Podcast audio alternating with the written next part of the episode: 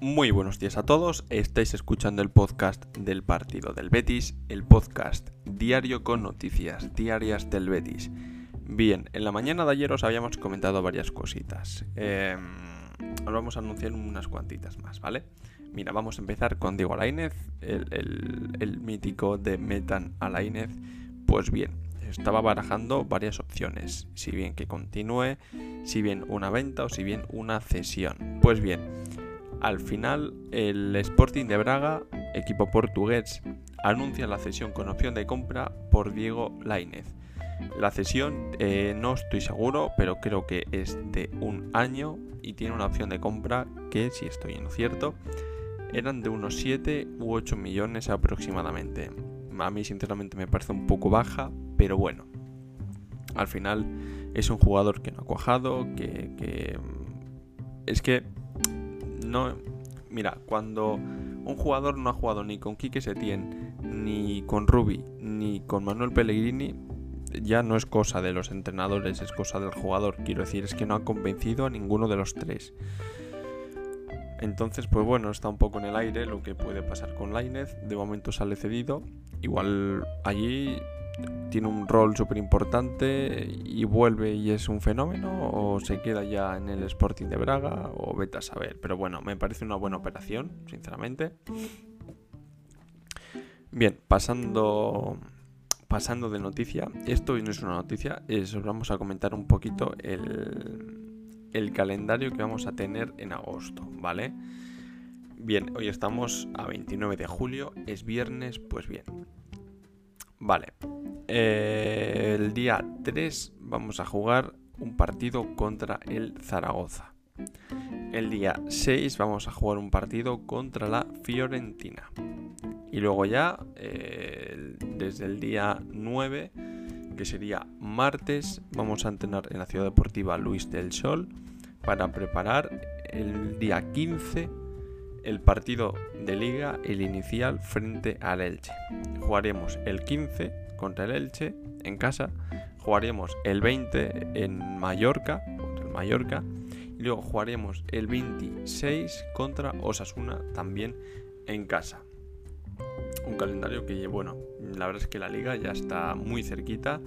Estamos prácticamente a 16-17 días del comienzo de la nueva temporada. Tengo muchísimas ganas de que empiece. Eh, imagino que, que, vosotros también. Así que nada, ya la cuenta atrás, el mítico tic-tac de Pedrerol ya suena aquí en, cuanto al comienzo de la liga. Bien, eh, noticia importante, el fichaje de Aguar por el Betis depende del acuerdo por su salario.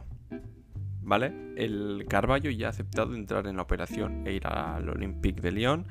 Y ahora solo falta que el Betis se ponga de acuerdo con Aguar para el, salario que había tener el Betis. Una vez que se haya un acuerdo por el salario, pues vendrá al Betis.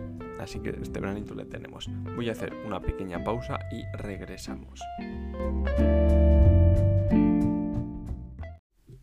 Recuerda que nos puedes escuchar en Spotify, Apple Podcast, Google Podcast, Overcast, en todas partes. Además, no olvides compartir este podcast si es así que te ha gustado cuando hayas terminado de verlo.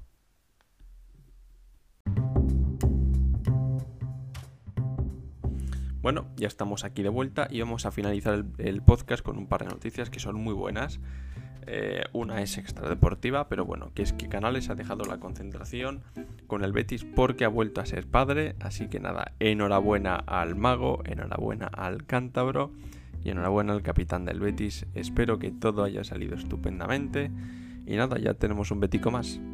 Y luego para finalizar, em, tras el partido del, contra el Olympique de Marsella, que por cierto vaya tan ganado hubo, que ya se sabía que el, jugador este había provocado mucho a los jugadores del Betis y cuando marcó el empate, pues Joaquín se fue directo a decirle ahora qué, ahora qué.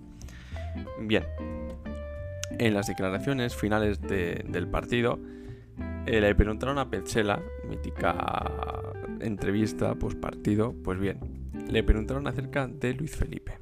Pues la respuesta de Petzela fue literalmente, Luis Felipe es buenísimo. Así, y ya está. Así de simple es un fenómeno, es el mejor futbolista del partido frente al Marsella, la verdad es que hizo un verdadero partidazo, daba gusto verlo, era lo que necesitaba el Betis, contundente, en fin, he visto comentarios por ahí, uno que me ha encantado, que lo define prácticamente a la perfección, y es que eh, Luis Felipe es como un Guido, pero en versión central.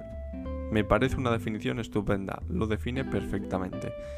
Así que nada, hasta aquí el podcast de hoy. Eh, ya nos escucharemos la semana que viene con más noticias. Ya falta menos para la liga. Así que un abrazo y la semana que viene más. Chao, chao.